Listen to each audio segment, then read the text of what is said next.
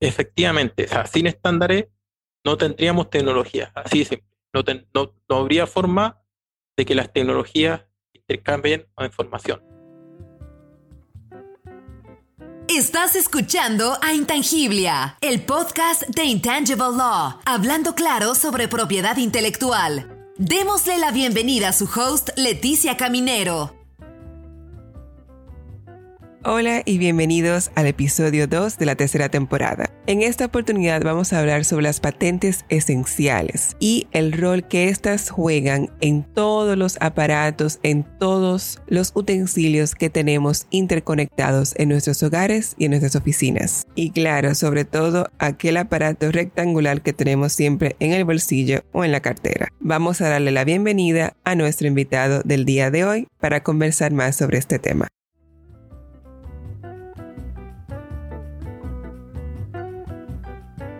Buenos días, Leticia. Primero que nada, gracias por invitarme a, esta conversación que parece que va a ser muy entretenida. Bueno, primero mi nombre es Adán González. Ya soy chileno, tengo 46 años ya. Mira, imagínate, ya, ya soy senior y, soy de, profesión abogado. Ya, abogado. Mira, resumiendo un poco mi, trayectoria profesional, te puedo decir simplemente que soy un hombre de la propiedad intelectual he, dedicado toda mi vida a la propiedad intelectual. Bueno, toda mi vida profesional, aclarando. Yo, yo estudié en Chile y, ingresé muy joven ahí al, Ministerio de Economía, al, Departamento de Propiedad Industrial. ¿ya? Eh, en ese tiempo era el organismo encargado de la tramitación de las marcas y patentes. ¿ah? Empecé como examinador de marcas. Y bueno, fue muy entretenida esa labor porque te puedo decir que de ahí, a partir de ahí me enamoré de la propiedad intelectual eh, completamente.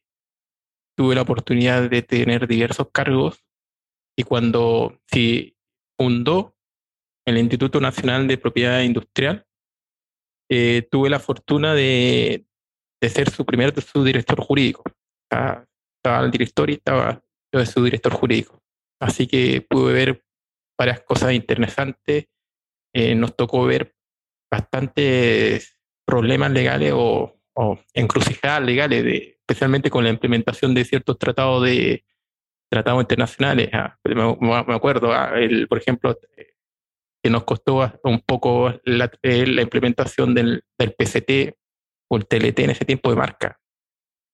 Luego, ¿Cuál es el, eh, el, PCT y el TLT para, para que nos mira, El PCT, el Tratado de Cooperación en Materia de Patentes. Tú sabes que el, y el TLT, el Tratado de Derecho de Marca. Eh, fíjate que la particularidad de estos tratados, de estos tratados, especialmente el PCT, es que son tratados que facilitan la presentación de solicitudes de patentes en varios países a la vez. Como, como tú sabes muy bien, el, como tú sabes muy bien, la patente es territorial, ya, o regional en algunos casos. Entonces, para hacerle la vida fácil a, los solicitantes, la OMPI, eh, eh, la, la, OMPI eh, administra este tratado de, de, patente y permite a los solicitantes presentar una, una aplicación en varios países a la vez. El TLT, más que nada, consiste en, un tratado que establece eh, una simplificación de los requisitos formales de la presentación de marcas comerciales. Eso ayuda muchísimo porque eh, tú sabes que la presentación de marcas comerciales internacionales normalmente se van con cartera, cartera de marcas comerciales, entonces se simplifica desde el punto de vista de los poderes ya, y descripción. Eh, es interesante que en ese tiempo, como digo, fue difícil porque el, las legislaciones nacionales tenían, eh, obviamente tenían particularidades propias. Y entre el PCT y TLT vinieron a armonizar mucho, bastante. Ya hubo bastante resistencia en algunos casos de, de, las personas implicadas o que debían, o que debían implementar, estos tratados. ¿ya? Eh, posteriormente, posteriormente, tuve el, tuve el honor de, dirigir un departamento legislativo. Ya estábamos encargados de, redactar proyectos de ley de propiedad industrial. Fue verdaderamente enriquecedor.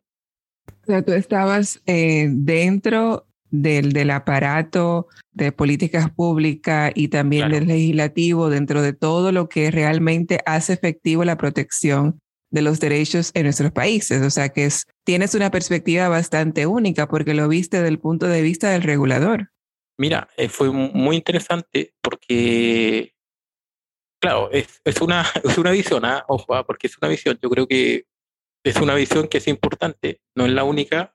Por eso estoy agradecido, o sea, de haber tenido la posibilidad de ver eh, esa, esa forma de, de esa forma la propiedad intelectual creo que muy pocas personas la tienen. Y, en, ese, y en, el departamento legislativo, bueno, eh, tuvimos la posibilidad de analizar y desarrollar legislación o regulación más conforme a, a los tiempos actuales. Lo, lo, digo así porque efectivamente la tecnología, la innovación avanza mucho más rápido que la regulación. Entonces, por naturaleza, eh, siempre una ley de propiedad intelectual o industrial debería adaptarse cada cierto tiempo, ya no para ciertas cosas, porque la, la, tecnología es cambiante. Sí, y siempre, siempre hay que actualizarla, siempre hay que adaptarla de acuerdo a nuevas expresiones y la nueva manera de crear, porque así como la tecnología avanza, eh, las leyes y, y, los reglamentos y las normas en general deben también de, de adaptarse al nuevo cambio para que pueda normar lo que debe de normar.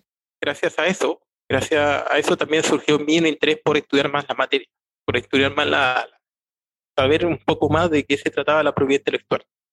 Mientras más uno se inmerse en un, en un tema o en, un, en una problemática o en un asunto en específico, uno quiere estudiarlo, conocerlo, entenderlo para también dar mejor, dar mejor resultado, o sea, dar mejor resultado desde el punto de vista de, del regulador y también como abogado en el caso de abogado de derecho privado para clientes, eh, como eh, investigador, o sea, cualquier tipo de error que se, que se haga dentro del área del derecho, que es eh, muy rica nuestra carrera, lo mejor es estudiar y conocer, porque mientras más estudia, más conoce, mejor es el trabajo al final. Mira, Leticia, exactamente, exactamente. Aquí la propiedad intelectual eh, es vital, es vital, es crucial, digamos. Si bien en otra área del derecho prima, puede primar bastante la práctica, si tú te dedicas, por ejemplo, a políticas públicas, o te dedicas a legislativo, o te dedicas a incluso a ejercer propiedad intelectual, tienes que estudiar, tienes que actualizarte cada cierto tiempo porque es esencial saber lo que está pasando, ya, esencial. Sí, hay que estar arriba de todo. Entonces, eh, ¿cómo llegaste a escribir tu libro? Que es eh, la razón por la cual eh, te estamos entrevistando hoy y cómo yo llegué a conocer de ti. Tú escribiste un libro que se llama Las patentes esenciales en los estándares tecnológicos, prevención y reacción frente a las conductas oportunistas. Entonces, cuéntanos cómo, cómo llegaste a escribir este libro. Mira, Leticia, yo, yo bueno, eh, en, en, eso ahí te tengo que contar la otra parte de mi vida, ¿ah? aparte de, ejercer como, como, el ministerio o, el INAPI, el Instituto Nacional de Propiedad Industrial de Chile, también siempre me preocupé de mi, de, mi lado académico. Hice, fui profesor casi siete, siete años, creo que en la Universidad Diego Portal en Chile de Propiedad Intelectual. Hice un máster en, en, Propiedad Intelectual Europeo en Estocolmo en 2005. Y posteriormente, cuando eh, eh, aquí en España tuve la posibilidad de escribir, de, escribir mi, tesis de doctorado. ¿ya? Y, precisamente la idea del libro surgió por un por no saber, esa es la verdad, por la ignorancia, ¿ya? Te, lo, te lo, explico, mira, en, en, el curso de las clases me tocó tratar el tema de las patentes en, el área de telecom. Y estamos hablando hace muchos años. Y, recién ese, en, ese, en ese entonces empezó a surgir los conflictos entre Nokia, Apple, especialmente Samsung Apple.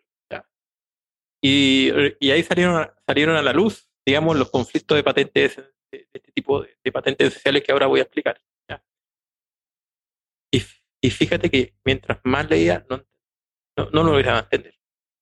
Mira, en serio, me dedicaba una tarde a hacer eh, diagramas, a ver los litigios, y algo, algo pasaba que no entendía muy bien. Entendía, entendía en el fondo que había un litigio, pero no entendía qué pasaba, cuál era el problema, ¿ya?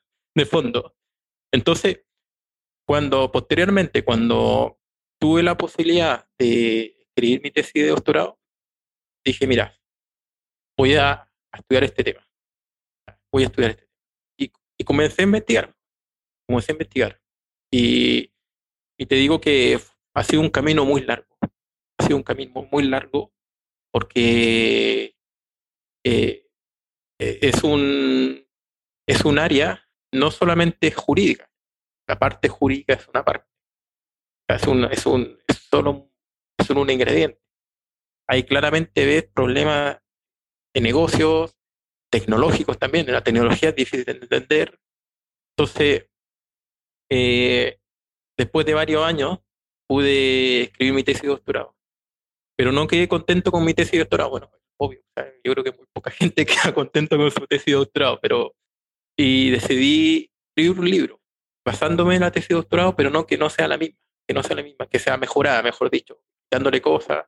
Y ahí surgió el libro de la, de la, sobre las patentes esenciales en los estándares tecnológicos, prevención y reacción a las conductas oportunistas. ¿ya? Fue más que nada producto de, esta, de este camino. Entonces te quedaste con, con las ganas de hacerlo mejor, como quien dice. O sea, hiciste tu, tu doctorado, pasaste todo eso, perfecto, pero dijiste, yo puedo dar más. Este tema da más. ¿Y qué esencialmente le cambiaste o, mejoraste dentro de tu libro? Mira, yo creo que lo primero, eh, hay, un, eh, es un eh, hay un problema de cómo muchas veces enfocamos el, el derecho, el derecho y especialmente el, el derecho propiedad intelectual. Yo creo que es importante darse cuenta de que nosotros somos abogados de negocio, digamos y, tecnológico a la vez. Que si no entiendes qué interés está ahí detrás del problema, interés económico, cuáles son las posesiones, y después, si no entiendes la tecnología, eh, digamos, cómo funciona, cómo funciona, tus resultados jurídicos van a estar muy limitados.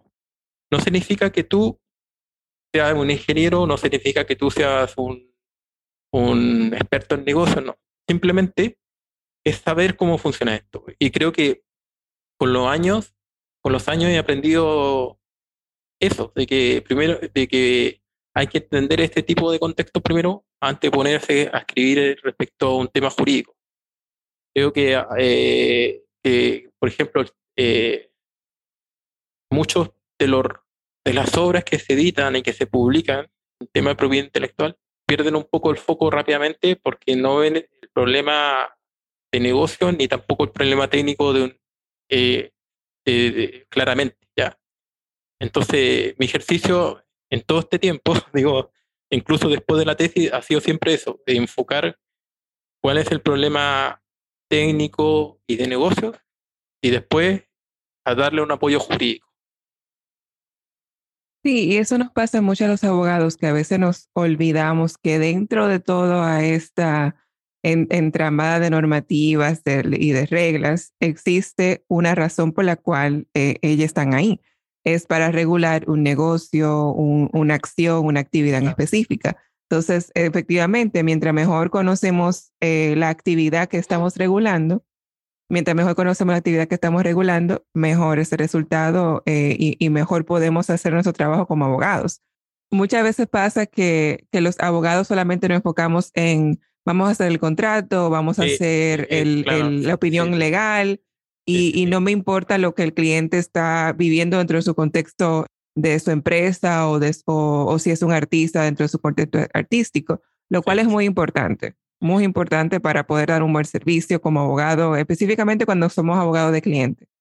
Eh, Leticia, yo creo que has dado un clavo porque pasa también es que si tú, por ejemplo, litigas, yo creo que es, cierto que, por ejemplo, a, mí, a mí me pasa, a mí me ha pasado varias veces que, si bien no sé, no sé más que, el, chico que está en cargo de los negocios, o no sé más que el ingeniero, pero el punto jurídico es sólido, ¿me entiendes? a, lo que voy yo, que sabiendo cómo funciona el negocio, cómo funciona el, el aspecto técnico, tú desde el punto de vista jurídico puedes crear argumentos más sólidos y puedes incluso decir, mira, sabes que hay ciertas prácticas de licenciamiento que no están de acuerdo a la, regulación y, y, vamos a ganar o vamos a perder o tenemos que llevar esto.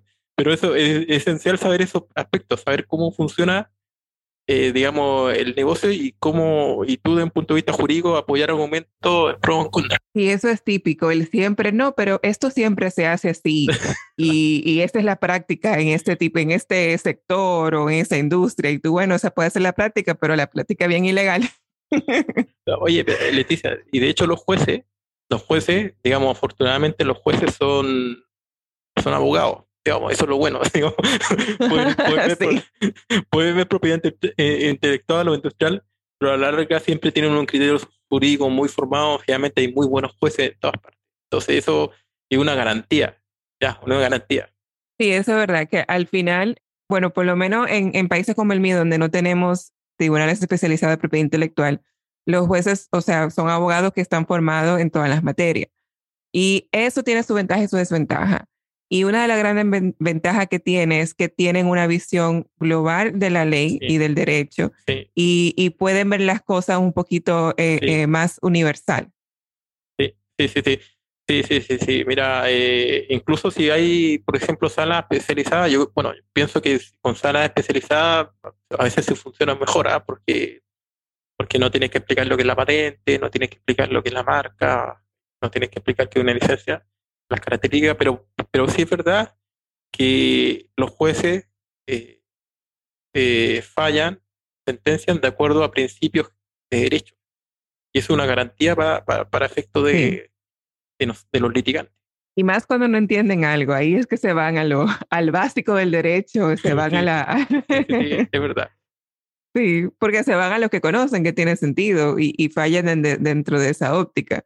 Entonces, sí, cuando estamos en, en, en, un, en un proceso y el juez no conoce la materia, nos toca una, una gran parte del, del, del, del litigio, no tengo una gran parte de explicarlo lo más eh, em, lo más entendible posible, para que por el hecho de no, de no comprender eh, la especialidad de la patente o de la marca, no se falle eh, pensando, o sea, con error o no se falle pensando con asunciones equivocadas.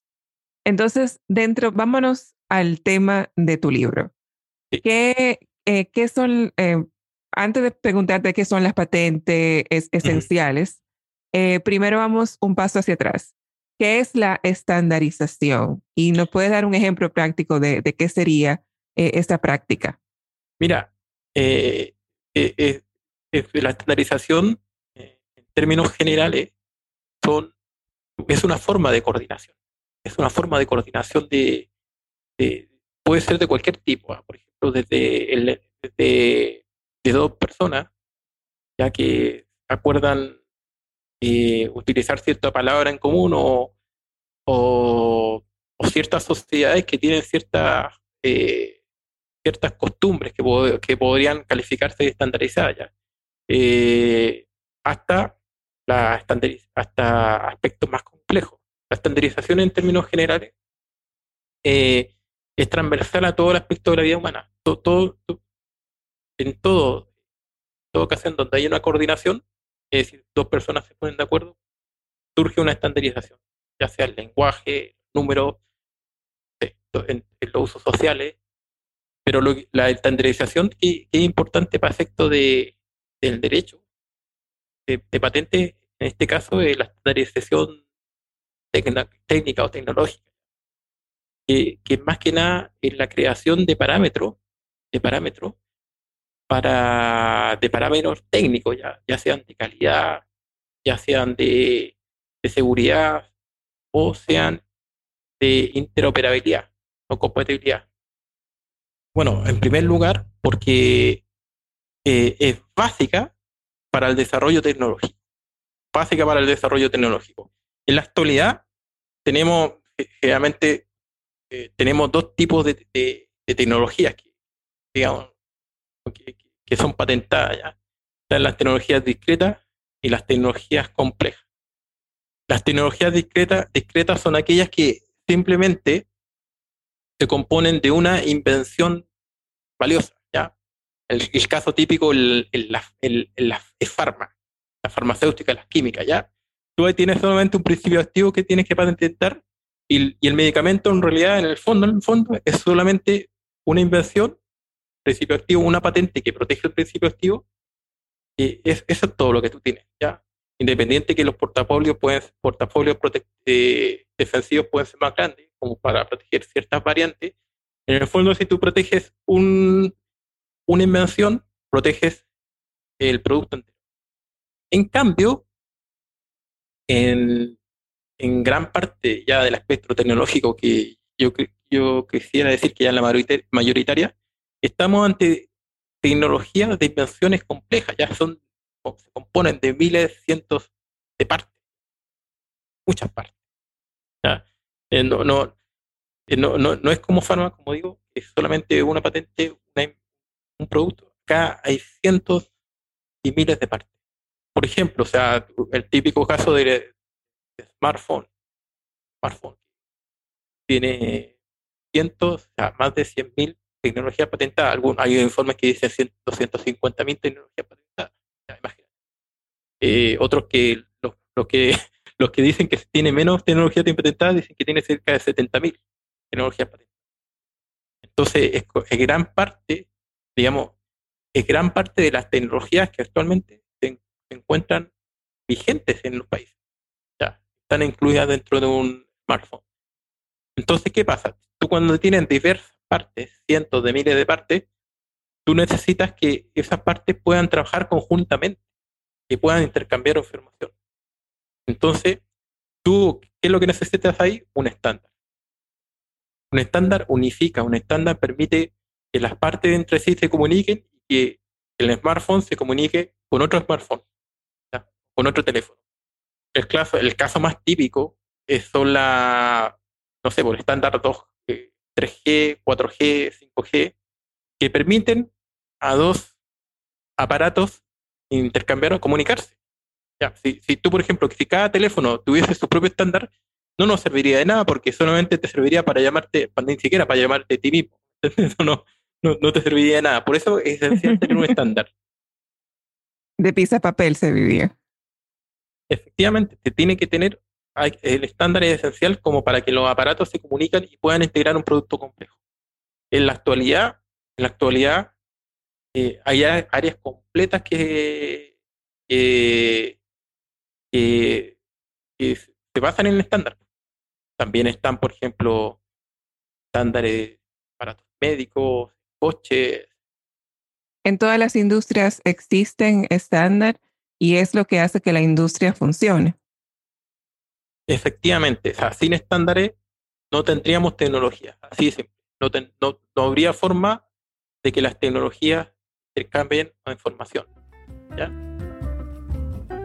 Estás escuchando a Intangiblia, el podcast de Intangible Law, hablando claro sobre propiedad intelectual. Claro, y entonces las patentes, eh, ¿qué errores que juegan en este mundo de la estandarización y, en la que se denominan las patentes esenciales. Y cómo eh, se hace eh, la determinación de que una patente es esencial y otra es una patente normal, vamos a decir. Mira, en primer lugar, eh, aquí está lo, interesante, porque aquí nos confrontamos dos áreas que son totalmente diferentes. El área de los estándares con las patentes la, la, la, por, su naturaleza, por su naturaleza un, estándar tiende a la difusión, a la ya, mientras más difundido esté el estándar, mejor. por ejemplo, si un estándar eh, es utilizado por dos personas, eh, bueno, tiene un valor, pero si tú con ese mismo estándar puedes llamar a mil personas, tiene un valor más grande, es lo que se llama el efecto red. ¿ya? Mientras más personas utilicen el estándar, el estándar se vuelve más valioso. Por el contrario, las patentes pueden restringir el flujo de información, ¿ya? que son, eh, son, derechos excluyentes. No, no, te dan derecho, en, principio no te dan derecho a utilizar la tecnología, a, utilizar la tecnología, pero sí te dan derecho a excluir a otro. Entonces, nos enfrentamos por un lado a estándares que tienen una vocación universal, porque estándares claramente eh, en este momento se han extendido a nivel mundial. Tú, puedes llamar con el, con el mismo teléfono a, todo el mundo prácticamente, conforme al estándar 4G. y, y el estándar, esta, esta vocación por difundirse más, por, otro, por el otro lado tú tienes a la patente, la patente que pues, es territorial aún, o regional en algunos casos, es un derecho excluyente. Eh, entonces, ¿qué es lo que se puede producir? Y lo que se está produciendo es que los estándares eh, utilizan de forma regular en alguna área tecnología patentada. Es obvio, o sea, los dos en el fondo utilizan información y esa información está patentada. Entonces, se puede producir que el, titular de la patente pueda imponer ciertas condiciones a los usuarios del estándar, ¿ya? que conforme a la teoría que tú tomes eh, puede ser constitutiva de uso o no. ¿ya? Eh, en otras palabras, si tú, usas un si tú, utilizas una tecnología patentada en un estándar, eh, el titular de la patente podría efectivamente disponer o obligar al, usuario del estándar a que tome una licencia por ciertas condiciones. eso es lo básico. Eh, es importante destacar que las organizaciones que crean estándares, desarrollan estándares, organizaciones que desarrollan estándares, eh, establecen procedimientos propios al interior de estas organizaciones en las cuales los, participantes están obligados a, declarar sus patentes, ya de sus patentes, si tienen patentes. También le hacen firmar una declaración general en, en algunos casos, donde eh, los, los titulares de patentes se comprometen a licenciar en ciertos términos su patente, ya, independiente si las declaren o no. Entonces, resumiendo un poco, resumiendo un poco, las patentes, las patentes pueden en algún, en ciertos casos, eh, generar un conflicto con la naturaleza, con la, en, la, en la implementación de los estándares. Sin embargo, las organizaciones de estandarización, que es donde se crean o generan los estándares, han establecido medidas para poder subsanar estos posibles conflictos. Ok, entonces ellos tienen como que sus propias reglas dentro de estas organizaciones. Claro, lo que pasa es que la, la, organización de estandarización, eh, los estándares se crean, los estándares tecnológicos eh, surgen en cualquier parte. Siempre que hay un acuerdo, hay una norma que se impone, puede surgir en estándar, pero generalmente se crean en el seno de organizaciones de estandarización. Y las organizaciones de estandarización son eh, asociaciones muy grandes, muy grandes, que, muy técnicas. Tenemos, por ejemplo, cada uno de los países hay una organización nacional, eh, a, nivel internacional tenemos la Organización Internacional de Estandarización, eh, a nivel europeo tenemos también organizaciones de estandarización electrotécnica, eh, también hay, entonces, hay, hay, muchas organizaciones eh, donde las cuales podría surgir un estándar, pero a la vez, en casi todos los foros están regladas la inclusión de patentes dentro del estándar. Casi todos los foros. entonces hay un aparato nacional, regional, internacional eh, por industria también. Entonces, eh, y dentro de ellas eh, se van armonizando para que pueda existir todo lo que tenemos ahora. Un ejemplo, como, nos contabas, el tema del 4G. Claro, eh, es interesante, Leticia, que la regulación de, la inclusión de patentes dentro de estándares ha, avanzado mucho. De aquí a unos 10 años ha avanzado muchísimo. también ha avanzado la, la, la, jurisprudencia. La jurisprudencia ha sido súper importante para poder avanzar en este, en este punto, porque eh, eh, ya hace 10 años surgieron los primeros casos, bueno, hace un poco más de 10 años en realidad, pero eh, ya hace 10 años la litigación ha sido intensa en esta área. Tenemos casos importantísimos, como, ya mencioné, el caso de, Apple, Samsung, no que Apple Después tenemos, por ejemplo, aquí en Europa, litigaciones importantes en Alemania, en Reino Unido, en Estados Unidos tenemos en, el, distrito este de Texas mucha, mucha litigación.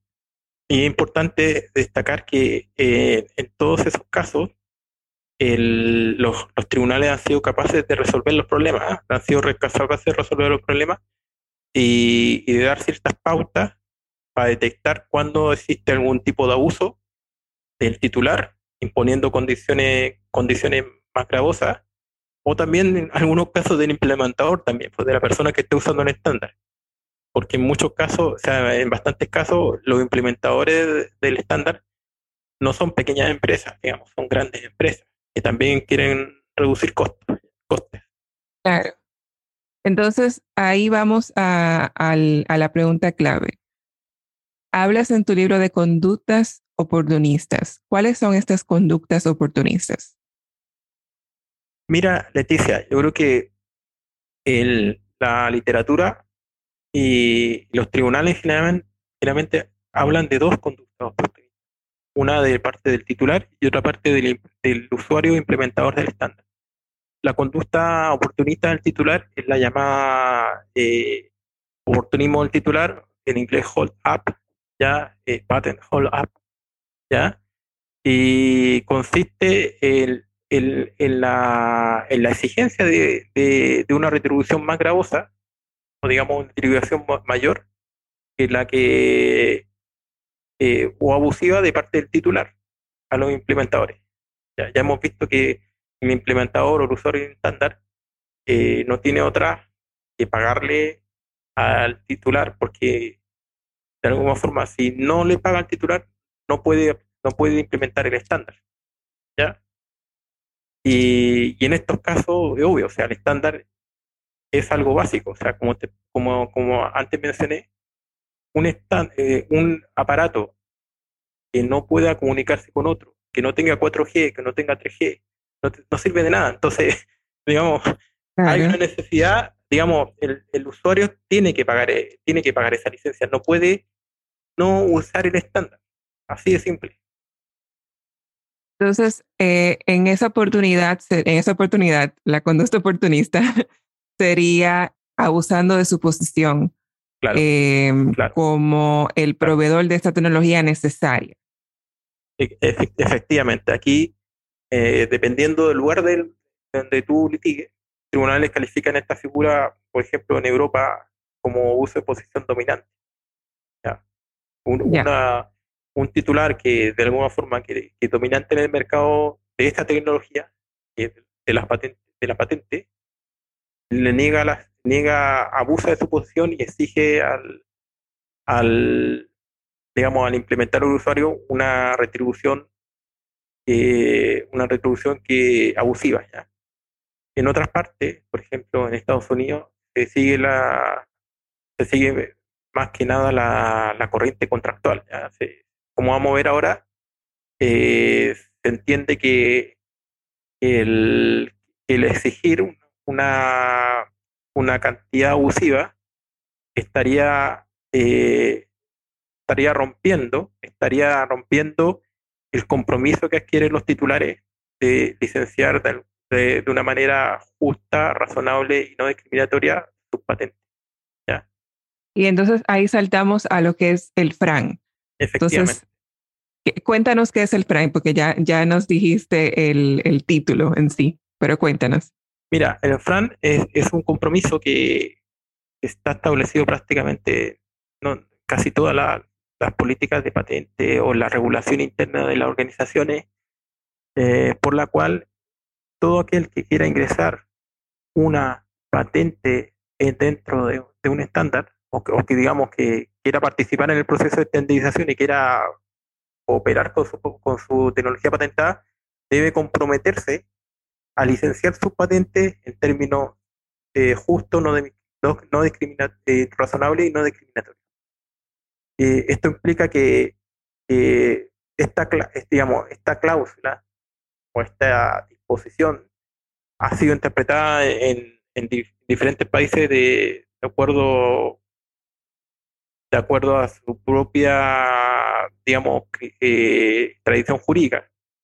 Ahora, este, actualmente, sí es verdad que existe una corriente que es la mayoritaria que, que consideran a este compromiso como un contrato, un contrato por el cual el titular se compromete a licenciar en ciertas condiciones eh, sus patentes a, los, a todo implementador, a todo quien que quiera usar estándar. ¿Ya? Entonces, eh, ahora, por ejemplo, en, si el titular, como digo, quiere abusar y poner un precio más, un precio que no es razonable ¿no? o, o no justo no o discriminatorio, en Europa generalmente eh, los eh, implementadores acuden al derecho de la competencia, al ya mencionado artículo 102 del Tratado de Funcionamiento, ya por abuso de posición dominante. En cambio, en el caso de, en el caso de, lo, de, que el conflicto se vea en Estados Unidos o en Reino Unido, también parte, generalmente se va por la, vertiente contractual, es decir, el titular si pone un precio abusivo, tiene que ha, ha roto su, su contrato, su contrato FAN. ¿ya? Y, es bien interesante, pero para, al final, mira, independiente del camino que tú tomes, siempre se llega a una solución muy parecida. Entonces, en, en ambos escenarios se busca el balance el balance entre la persona que te provee la tecnología y la persona que la está adquiriendo o, quien la quiera adquirir. El, digamos, el usuario o el implementador puede, puede, ser, eh, puede, puede ser sujeto de una conducta oportunista. Puede, puede ser el provocar una conducta oportunista. Y ahora eh, es muy curioso, pero ahora los últimos fallos, la última sentencia que hay, hay una sentencia que salió el año 2021, que es Haya y del Tribunal Federal de Alemania, donde el, el tribunal define ciertas conductas por las cuales el implementador estaría configurando esta maniobra, maniobra oportunista. Y lo básico para, para que el tribunal considera como, como evidencia de una conducta oportunista es la dilación o dilatación de la negociación. ¿ya? Cuando hay rodeo, cuando no, sé, no, hay propuestas concretas, eh, eh, en muchos casos esperan que la patente se venza, entonces ya eh, cuando ya de repente hay dos años, eh, ah, pasan dos años negociando una licencia, el tribunal dice, mira, ya, aquí hay algo raro. Ya, aquí hay algo raro. O sea, que es como se aprovechan del, del, proceso en sí mismo para usar de él. O sea, que ellos eh, esperan, esperan agotamiento o, esperan a que de una manera haciéndolo esperar que a presionar a la persona que está proveyendo la tecnología para que accedan a ciertos términos que probablemente no lo hubiesen hecho de otra manera. Eh, mira, yo creo que es súper importante lo que tú has dicho el, anteriormente, que los tribunales buscan un balance. ¿ya? Entonces ellos ven simplemente quién está, quién está dispuesto a licenciar o no.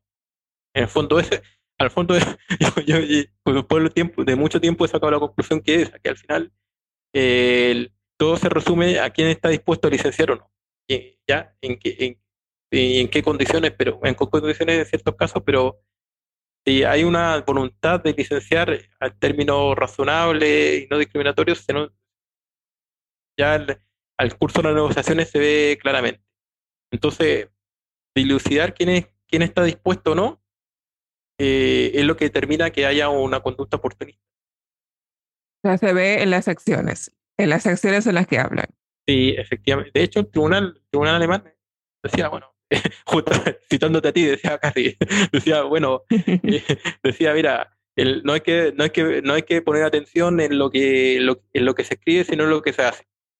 Ya, cuando hay una negociación, hay que ver, o sea, si, si te has demorado un año en responder una propuesta, una oferta, es porque hay algo raro. Claro, o sea que no, se puede, uno puede siempre argumentar un millón de cosas, pero eh, las acciones son las que determinan. Sí, y eh, fíjate que es importante ver esto porque ahora actualmente eh, ya los problemas de patentes esenciales se están extendiendo a nivel mundial y ya no solamente son, son grandes casos, ¿ah? son grandes casos de, como, como, antes leíamos la noticia de Apple, Samsung, no, no sé qué, de nuevo con... No, ahora por ejemplo, de bueno, eh, incluso en, en, este momento hay campañas de litigación mundial basada en patentes esenciales. Eh, por ejemplo, el caso de Ericsson contra Apple, se presentó una, demanda en Colombia, creo, y otra en Brasil. Eh, la presentó Ericsson, ya pues, en base a unas patentes esenciales y, y, más que nada porque eh, hace Ericsson y Apple tenían un tenían una licencia ya anteriormente que venció hace unos meses y no llegaron nunca a acuerdo a, para el precio de la renovación de la licencia.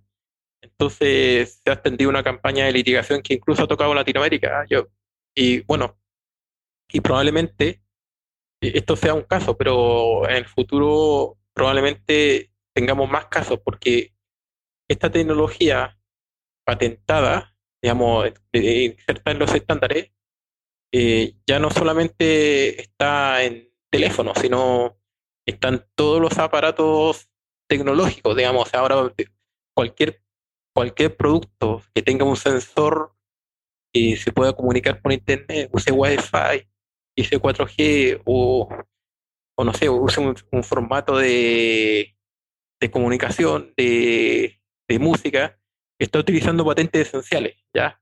Entonces, ya no es como hace cinco años, donde tú la litigación la tenías solamente con respecto a las grandes. Ahora, eh, entre comillas, probables actores puede ser cualquier empresa que esté utilizando este tipo de, estándares, que son muchos ya.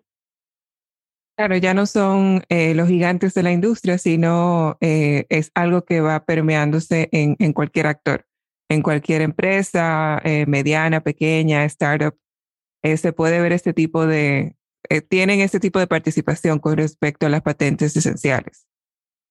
Eh, mira, Leticia, yo creo que es importante ver eso porque ah, ahora, por ejemplo, se habla del, del, del, coche inteligente, la casa inteligente. Pero todo esto, todo esto es basado en estándares. O sea, no hay ningún, la casa es muy tonta y el coche es muy tonto sin estándares, que si no puede comunicar información, intercambiar información, no, no es una casa normal. Ya, pero claro. o sea, de hecho, eh, conversaba hace poco con, un amigo, me, comentaba, bueno, habían estaba negociando licencias con respecto a una fabricante de, aspiradores, imagínate. ¿Por qué? Porque tienen un tienen tienen tecnología de, de interconexión. Wow, súper bien. O sea, una, una aspiradora que en, teoría es un aparato sencillo. Ahora, como tenemos a la mayoría de los electrodomésticos eh, con aplicación que nos dice cuándo tienen que cambiarse el filtro o cuándo tiene que hacer cualquier tipo de cosa, o también que eh, se manejan solo, porque están las aspiradoras que van sola programada y andan y, y, aspiran la casa sin uno tener que, que ni siquiera recordarse que tiene que, hacerlo.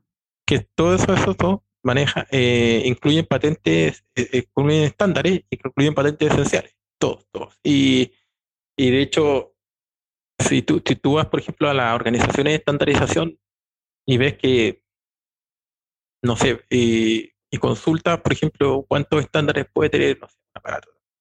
No sé, hay extremos desde el smartphone que tendrá, no sé, cientos de estándares, cientos, si no miles incluirá, incluye al menos 100.000 patentes, ¿no? 150.000 patentes, 100.000 patentes esenciales. Pero hay también aparatos menores que también, como digo, manejan tal vez menos cantidad de estándares, pero no dejan de, no dejan de incluir, no sé, 200, 300 patentes esenciales. impresionante. Claro, porque la, cantidad eh, eh, no, o sea, es relevante obviamente por el tema del grosor y el volumen del trabajo, pero en, en fin, aunque tenga una o miles, igual tiene que hacerse el proceso y debe hacerse un proceso balanceado y justo. Eh, mira, efectivamente, Leticia, eh, tú, tú, bueno, eh, estás dirigiendo bien la conversación porque estás llegando a las conclusiones que está llegando a las conclusiones que han llegado. Mira, los jueces han tardado un poco más que tú en llegar a, esas, mismas conclusiones. Y, y te, digo, sí. Siempre es, más libre desde el punto de vista de, de una persona individual. pero estando en el banquillo del juez es diferente la visión. Sí, pero efectivamente, eh, una, eh, bueno, ahora este último tiempo, como contando un poco lo que está pasando en el ámbito, hay una fuerte discusión, ¿ah? porque el, me entenderán que detrás de las patentes esenciales hay un grande interés económico. O sea, eh, por ejemplo, implementando patentes esenciales o digamos que están comprando tecnología patente, eh, estandarizada que incluye patentes, están empresas tan grandes como Apple, como Amazon, Google, son, ellos compran tecnología patentada. Y los productores, digamos, los que, los que son dueños de muchas patentes, generalmente son empresas, entre comillas, más pequeñas, como Ericsson, Nokia, eh, ahora también tiene un grande portafolio LG, LG eh, también eh, las empresas chinas que tienen grandes portafolio. Entonces, hay mucha presión política en todo el mundo, todo el mundo por, digamos, por establecer un marco balanceado para la negociación de licencias. ¿ya? impresionante. En, Estados Unidos eh, hay un proceso de modificación de, de, la, de, una, de, una, de la declaración sobre licenciamiento de patentes esenciales de, que, que hace cada cierto tiempo, cuando cambia el gobierno, la, el departamento de el Departamento de Justicia con la Oficina de Patentes de Estados Unidos. Y por otro lado, en Europa también hay un proceso paralelo muy parecido, ¿ah? que la Comisión Europea va llevando a la Comisión Europea también a, desde hace mucho tiempo de, de poder establecer un marco de negociación, más controlado desde el punto de vista estatal. es impresionante. Sí, y ya para, para cerrar, ¿hacia dónde tú ves que se dirige esta regulación? O sea, ¿tú entiendes que debe tenerse un objetivo específico eh, en, en, común o, debe de tener un camino específico en común para lograr un mejor manejo de este tipo de patentes? Mira, eh, eh, es difícil saberlo ¿ah? porque los estándares, las patentes esenciales, se han convertido en, en, muchos casos de, en, en algo en infraestructura, ¿ya? Es, base de otra innovación. Entonces, eh, de alguna forma es mucho más importante de que, que una patente normal, mucho más importante, porque tú, sin, tú con una patente normal, eh, si no te gusta, bueno, te vas por, no la, no la, no implementas o usas otra cosa, inventas otra cosa. Esto aquí no, no puedes inventar, tienes que usar la patente. Entonces, eh, teniendo en cuenta esa realidad, teniendo en cuenta también lo grande de los actores, porque son, son las empresas más, digamos, son las empresas efectivamente más grandes del mundo, están luchando contra otras empresas que no son tan grandes, pero bueno, también son grandes, eh, que tienen un bastante poder de, de influir o de, o de, o digamos, de, de poder informar a la, a la comunidad y también a los gobiernos. Entonces, yo creo que lo que se nos viene adelante eh, no se sabe, eh, no, es difícil saberlo, pero sí, lo único que te puedo asegurar es que cualquiera sea la decisión que, se tome, o cualquiera sea la, la sea la opinión de carácter eh, regulatorio que, que tomen los gobiernos, es importante que sea una que, que, introduzca una decisión balanceada, es decir, que sea algo balanceado que beneficie tanto al titular que pueda recuperarle la inversión en, investigación y por otro lado que también dé acceso a los implementadores para poder efectivamente poder desarrollar eh, sus actividades dentro de esta infraestructura. Bueno, muchísimas gracias, Adam, por, por tu tiempo. Gracias por compartir eh, este episodio con nosotros. Y otra vez, eh, tu libro, Las patentes esenciales en los estándares tecnológicos. Prevención y reacción frente a las conductas oportunistas. Yo lo encontré en Amazon, pero usted lo puede encontrar en otras partes. está muy interesante y, nada, quedamos aquí eh, a tu orden en el caso de que vayas a escribir otro libro para preguntarte sobre ese también. Muchísimas gracias, Leticia. Ha sido un honor conversar contigo. Y así llegamos al final de nuestro episodio del día de hoy. Nos vemos el próximo martes con un nuevo tema de propiedad intelectual y un nuevo invitado o invitada. Saludos desde Suiza. Gracias por escuchar a Intangiblia, el podcast de Intangible Law, hablando claro sobre propiedad intelectual. ¿Te gustó lo que hablamos hoy? Por favor, compártelo con tu red. ¿Quieres aprender más sobre la propiedad intelectual? Suscríbete ahora en tu reproductor de podcast favorito. Síguenos en Instagram, Facebook, LinkedIn y Twitter. Visita nuestro sitio web www.intangiblia.com. Derecho de autor Leticia Caminero 2020. Todos los derechos reservados. Este podcast se proporciona solo con fines informativos y no debe considerarse como un consejo u opinión legal.